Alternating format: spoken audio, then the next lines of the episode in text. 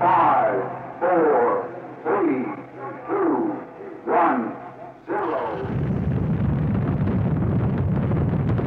Bonjour et bienvenue dans ce nouvel épisode des Scientifiques de l'Ombre, une série de podcasts réalisés par Arnaud Vasmer pour la bibliothèque des Champs Libres à Rennes avec l'écrivain euh, David Cara qui nous euh, raconte euh, dans chacun de ces épisodes un ou une scientifique dont la vie parfois romanesque a pu être oubliée. On ne sait pas non plus forcément toujours quels sont les travaux qu'ils ont faits, quel héritage ils ont laissé.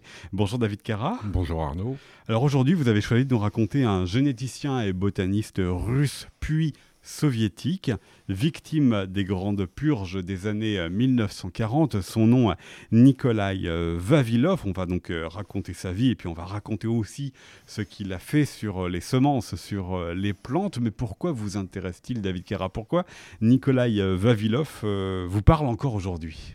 Parce que Nikolai Vavilov, c'est véritablement ce que l'on pourrait appeler la caricature du héros russe.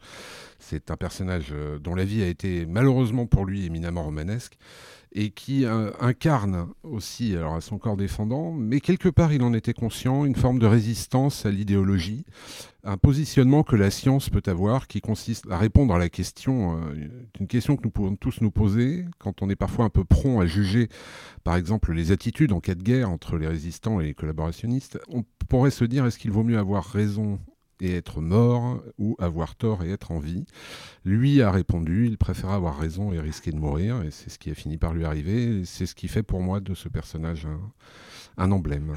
Alors, on va s'intéresser euh, peut-être dans la dernière partie justement à ces années 30-40 qui mhm. l'ont conduit euh, à la prison puis à la mort, mais d'abord euh, revenir sur sa vie et sur ce qu'il a habité en tant que scientifique. Je l'ai dit, c'est la botanique, c'est l'agronomie et comme un grand nombre des scientifiques que vous nous racontez dans cette série, bah, c'est toute sa vie, tout simplement. il a fait des études pour cela, il a épousé une agronome, euh, puis une étudiante en euh, botanique. Donc on voit que la vie privée et la vie euh, professionnelle sont très liées. Sait-on comment cet étudiant, dans les années 1900-1910, s'est intéressé à, la botanique pour en faire son métier, David Carra?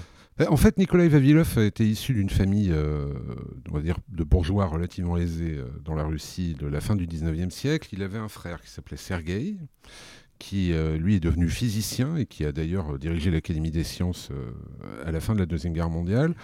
Donc il y avait une prédisposition familiale à, l'intérêt scientifique. Il a mené des études à l'Institut agronomique de Moscou. Il a participé à beaucoup d'expéditions botaniques. Il faut comprendre, pour bien saisir son, son implication, qu'à l'époque, les, les, famines étaient fréquentes et extrêmement mortelles. On est avant l'arrivée de Fritz Haber, dont on a eu l'occasion de parler, et donc le développement du procédé qui a, voilà, grâce aux, engrais. Hein. Qui a pu développer des engrais qui ont permis effectivement de pérenniser certaines cultures. Euh, mais à l'époque, la moindre euh, anomalie euh, climatique ou le moindre événement planétaire euh, même situé à l'autre bout du monde, par exemple un, volcan qui va euh, libérer des gaz et qui va provoquer à un moment euh, une absorption inhabituelle des rayons solaires et provoquer des, hivers plus rudes, provoque des millions de morts à travers le monde et ça traumatise véritablement le jeune Nikolai Vavilov qui décide d'œuvrer à régler le problème de la famine. Alors c'est un garçon qui a une particularité, c'est que dès l'enfance, avec son frère, ils développent tous les deux des stratagèmes pour éviter aux coups de ceinture de leurs parents de leur père notamment. Alors le physicien, lui, dissimule des coussins entre sa chemise et son pantalon, comme ça il prend les coups de ceinture, il crie un peu mais il a pas mal. Euh, Nikolai Vavilov, pour bien comprendre le personnage, lui, il ouvre la fenêtre et il menace de sauter s'il prend un coup. Ah, et le père n'attend pas la chance parce que euh, visiblement le, il, croit que son fils est capable de le faire. Est déjà un peu jusqu'au boutiste. Euh, donc il, va, euh, il va très vite se passionner pour ses études et pour l'agronomie. Il va effectivement épouser une agronome en 1912 et puis il va voyager partout à travers l'Europe. ça c'est important de dire parce que pendant ses études effectivement il voyage en Angleterre, il voyage en France, mais ensuite alors que la Russie est devenue soviétique, donc malgré toutes les contraintes et toute la surveillance que l'on peut imaginer de ces scientifiques il va quand même voyager dans une soixantaine de pays à travers le monde pour sa science. Donc il bénéficie aussi de laisser passer parce qu'il est quelqu'un d'important là-dessus. Alors il va devenir quelqu'un d'important. Là je parlais de ses voyages en période, durant sa période d'études où il va notamment rencontrer un, homme qui s'appelle William Bateson qui euh, fait partie des pionniers de la génétique hein, qui est encore très embryonnaire et qui va attendre d'ailleurs de nombreuses années pour pouvoir être développé. Mais il va complètement, Vavilov va complètement adhérer aux thèses de Bateson, ou avant lui de Mendel, et il va vouloir pousser au maximum la chose, ce qui va lui, lui apporter très vite un statut reconnu de sommité au niveau mondial. Et on va lui donner la direction de l'Institut de botanique appliquée et des nouvelles cultures de Saint-Pétersbourg. Donc en 1921, donc il a une, trentaine d'années seulement. il a seulement 33 ans, donc ce qui, ce qui en dit long aussi sur ses, euh, ses facultés, sur la reconnaissance de ses facultés. Et puis, il va, euh, il va se poser la question en fait de la déprédation génétique, de la perte de patrimoine génétique des, plantes et des, euh, et des céréales. Et donc, il va essayer de remonter à la source pour retrouver euh, des espèces qui soient suffisamment pures ou qui aient suffisamment bien évolué pour essayer de les conserver et de créer ce qui va devenir la première banque génétique de l'histoire de l'humanité. Alors il revient, vous l'avez dit, euh, David Carra, aux sources, et là il fait une découverte, c'est-à-dire que l'ensemble des plantes viennent simplement de cette berceaux Alors ça va, ça va, évoluer, il va, il va définir au début 7 berceaux de végétaux dans le monde, ça va monter à 8, il va aller jusqu'à 10, 10 euh, berceaux. Euh, ça a continué à évoluer après, mais en tout cas il a lancé euh, cette, cette tendance et effectivement cette, cette logique. Donc comprendre effectivement qu'ensuite il y a un développement des, végétaux qui se fait par des modifications, même minimes, mais qui vont d'autres végétaux. Voilà, c'est ça. Littéralement darwinienne. Alors il faut aussi comprendre qu'on est une époque où le darwinisme est, largement remis en cause. On n'est pas, c'est pas encore complètement accepté, mais il lui adhère complètement à cette logique euh, de sélection naturelle aussi au niveau des plantes. Et puis, il va publier donc en 1926 euh, une étude qui va s'appeler Étude sur l'origine des plantes cultivées, dans laquelle il va décrire effectivement 10 centres de diversité. Et à partir de là, il va lancer toute une série d'expéditions où il va, créer un commando de scientifiques, littéralement, qui sont des gens qui vont lui être totalement dévoués, totalement dévoués à leur, euh, à leur science, et j'ai presque envie de dire à leur art. Euh, ils vont aller au Canada, ils vont aller aux États-Unis, ils vont aller en Afghanistan, euh, ils vont faire l'Espagne, l'Éthiopie, le Yémen, le, la Chine, le Japon. J'ai compté 64 pays. Hein. Oui, 64 pays, ce qui, est, ce, qui est, ce qui est, fou à l'époque. Il faut réaliser ce que ça veut dire. Euh, ça, veut dire pratiquement 12 ans de voyage presque ininterrompu. alors ça va s'étaler sur une vingtaine d'années, mais pendant 12 ans, pratiquement, ils vont, ils vont aller dans des lieux extrêmement dangereux, ce qui en plus va nourrir une légende au niveau de Vavilov, qui est qu'en en plus d'être un scientifique, c'est un aventurier. parce qu'ils vont rencontrer euh, des problématiques euh, locales, par exemple. Une, nuit, ça a été relaté par ses collaborateurs, euh, tout le monde dormait, il y avait une lumière dans, la, dans une tente, c'était dans l'Afrique, et lui était en train de travailler, et il s'est rendu compte que la tente était infestée de scorpions, d'araignées, tout ce qu'on veut. Très sympathique. Et avec le, plus, avec le plus grand calme, il a pris la lampe, il l'a déplacée à l'extérieur pour que les bestioles la suivent, et que ses collègues puissent continuer à dormir, et lui à travailler. Donc c'est voilà, il y, a quelque chose de l'ordre de Tintin finalement un petit peu dans ce dans ce personnage à ce moment-là. Alors qu'est-ce qu'il euh, découvre véritablement? Parce que là, donc, on comprend, euh, en 20 ans, euh, sur 64 pays, il collecte, il collecte, il collecte. Il remonte l'origine des plantes et le patrimoine génétique pour s'apercevoir qu'il y a entre 7 et, 10 berceaux pour ces, végétaux. Mais qu'est-ce qu'il fait de cela et qu'est-ce qu'il démontre de cela? Il démontre les, les, cousinages entre des végétaux? Absolument. Il va, il va aussi il va démontrer en fait des similitudes évolutives entre les, entre les végétaux. il va euh, notamment établir la loi des séries homologues dans la variation, euh, selon laquelle on retrouve dans diverses espèces des variations effectivement similaires, alors que ces espèces ne sont pas interfécondes et ne peuvent pas s'hybrider. Euh, il y a un exemple qui est assez connu, c'est qu'il a découvert une variation de coloration pourpre sur le seigle qu'il va repérer sur du blé en Éthiopie. Pour lui, ça équivaut au tableau périodique de Mendeleïev. Donc ça veut dire qu'à l'origine, euh, ces deux végétaux étaient proches ou qu'il y a une action soit naturelle, soit humaine qui a fait qu'elles ont quand même été en interaction. Alors, Parce que vous avez dit, elles ne, peuvent pas euh, être fécondes entre elles, elles ne peuvent pas, n'interfèrent pas entre elles. Mais pourtant, elles ont toutes les deux cette coloration pourpre. Ça, ça soulève effectivement ces deux hypothèses, puisque là on parle encore véritablement d'hypothèses, mais en tout cas ça démontre une évolution génétique de ces plantes avec parfois des traits communs ça va lui apporter, toutes ces recherches vont lui apporter une très très grande notoriété, vont lui apporter une vraie reconnaissance. Euh, il va être euh, membre du Soviet suprême, il va présider la Société géographique du RSS euh, et il va même recevoir le prix Lénine. Mm. Donc ce qui interroge aussi, ici on peut peut-être doucement glisser, revenir à, à, sa vie, puisque le, le, Soviet suprême, je rappelle, c'est un équivalent du Parlement dans, le, dans le, la sphère de l'URSS. Jusqu'où est-ce que ce russe devenu soviétique, parce que son pays est devenu soviétique, Nikolai Vavilov, adhère intègre l'idéologie soviétique, puisque devenir membre du Soviet, c'est pas rien. Recevoir en, dans les, à la fin des années 20, je crois, le prix Lénine, c'est pas rien non plus. Ça veut dire qu'il y a une caution ou est-ce qu'il s'arrange de cela pour pouvoir travailler comme il l'entend? Alors, clairement, il n'y a, pas de, a pas de croyance politique dans, les travaux de Vavilov. Euh, lui, c'est, euh, il a besoin d'outils pour travailler. Il travaille avec ces outils. Ça ne veut pas dire d'ailleurs qu'il est euh, contre la révolution. C'est pas du tout la question. La question, c'est que lui toute sa vie est dictée par ses travaux scientifiques et par cet objectif qui consiste à préserver le patrimoine génétique des sciences et à apporter à l'agriculture ce que finalement elle n'a pas encore à l'époque, ce sont les facultés prédictives de la science. C'est-à-dire quand vous mélangez aujourd'hui deux éléments, la chimie, les lois de la chimie vous disent exactement ce qui va se produire. Lui a besoin et cherche à arriver aux mêmes choses avec l'agriculture. Or le problème auquel il va être confronté, c'est pas son rapport à la politique, c'est le rapport d'autres à la politique. Euh, Parce qu'évidemment, euh, quand on devient un peu trop connu, on se crée quelques ennemis et euh, dans ce monde-là soviétique, même la controverse scientifique devient la création d'un ennemi et là il y a tous les outils qu'il faut pour les pour l'abattre. Hein. Alors il y a tous les outils. Alors le problème c'est qu'on n'est même plus dans la controverse politique. C'est-à-dire qu'on arrive à un moment où euh, Vavilov est, très souvent absent. Dans ce genre de cas, les absents ont souvent tort et il va être supplanté euh, auprès des autorités, notamment de Staline, par un homme qui s'appelle Trofim Lysenko, qui lui incarne à merveille l'idéal euh, socialiste, puisqu'il est issu d'une famille d'agriculteurs pauvres. C'est quelqu'un qui va euh, profiter de l'absence de Vavilov, dont il a d'ailleurs suivi les cours, pour euh, annoncer à Staline qu'il possède le moyen de faire germer du blé à des périodes durant lesquelles il ne germe pas.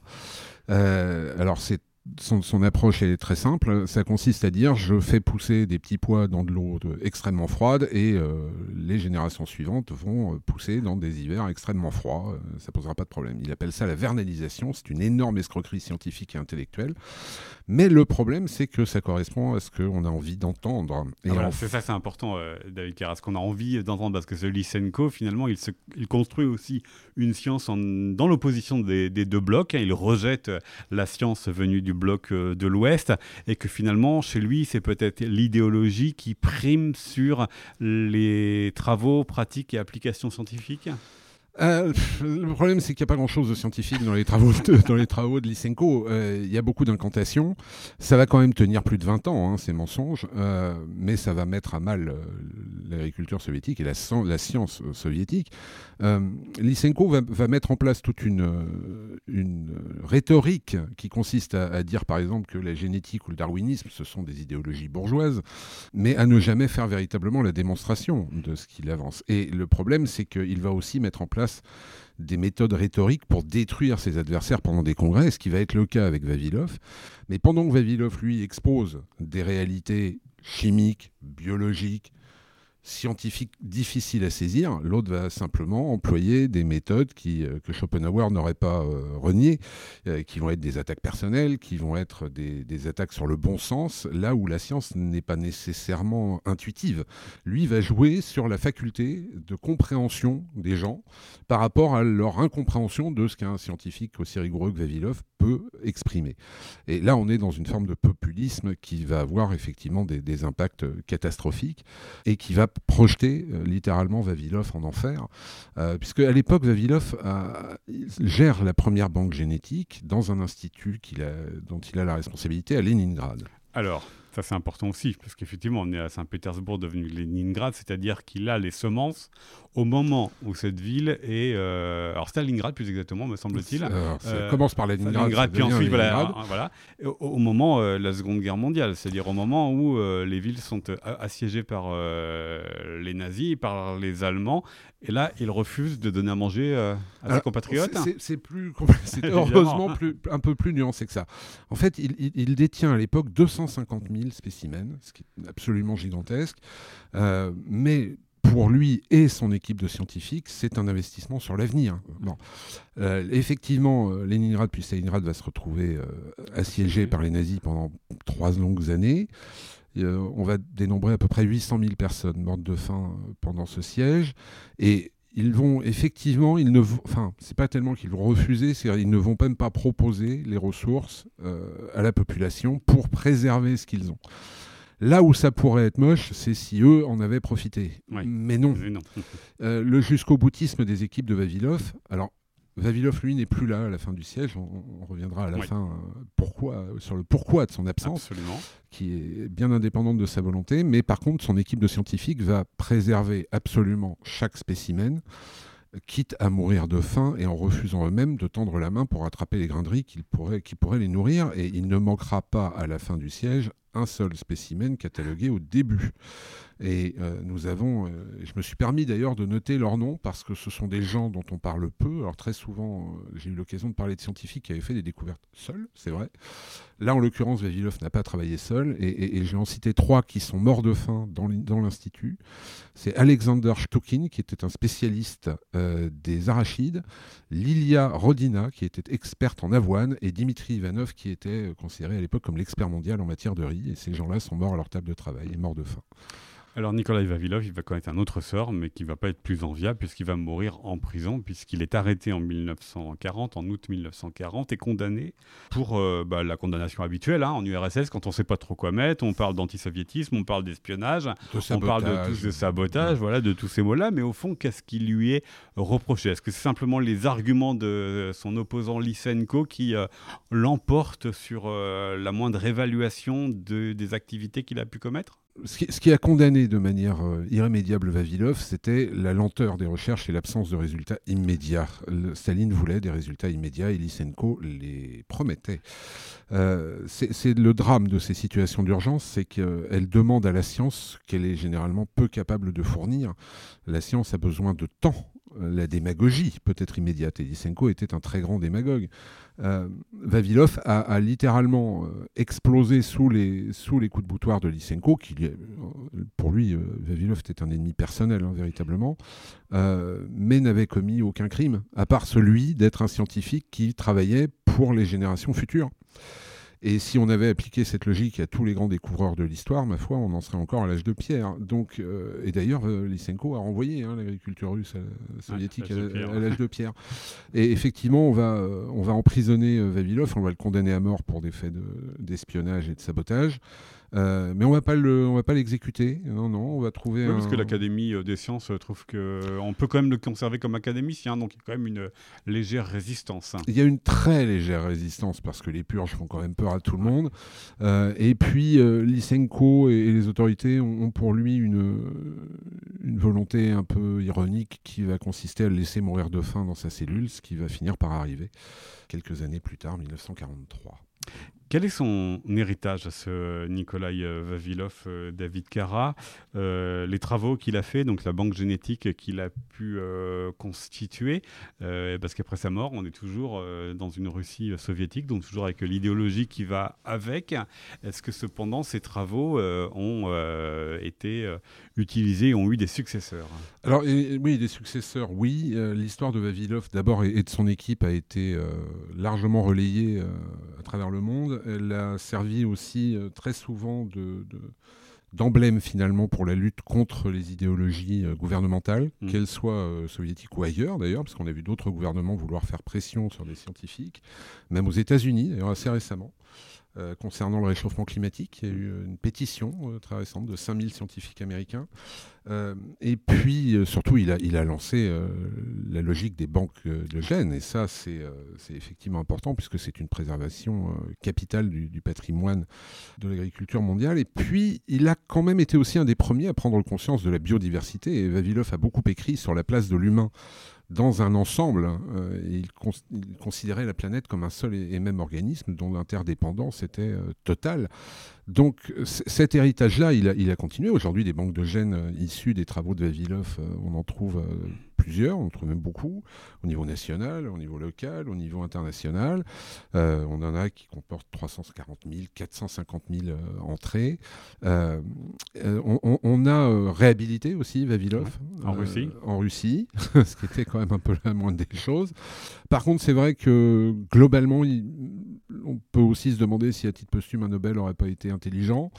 Euh, et beaucoup militent pour que euh, le- la World Food Organization lui remette un prix, euh, même à titre posthume. Donc l'héritage de Vavilov est, est très, euh, très vivace aujourd'hui. Je dirais qu'il l'est d'autant plus après la période que l'on vient de vivre et que l'on est encore en train de vivre avec cette pandémie, puisque ça a été l'archétype d'un moment où on a demandé à la science une réponse immédiate à un problème relativement inattendu, on va dire, des autorités, mais pas des scientifiques. Le problème viral est déjà soulevé depuis longtemps. Et quand on demande des résultats immédiats aux scientifiques, on court le risque d'avoir par moments des faux prophètes qui émergent et qui vont promettre tout et n'importe quoi. En ce sens, l'histoire de Nikolai Vavilov devrait tous nous éclairer. Voilà, c'est dit. Merci beaucoup, euh, David Kera, de nous avoir euh, raconté donc, ce Nikolai Vavilov. C'était euh, Les Scientifiques de l'Ombre, une série de podcasts réalisés par Arnaud Vasmer pour la Bibliothèque des Champs Libres à Rennes.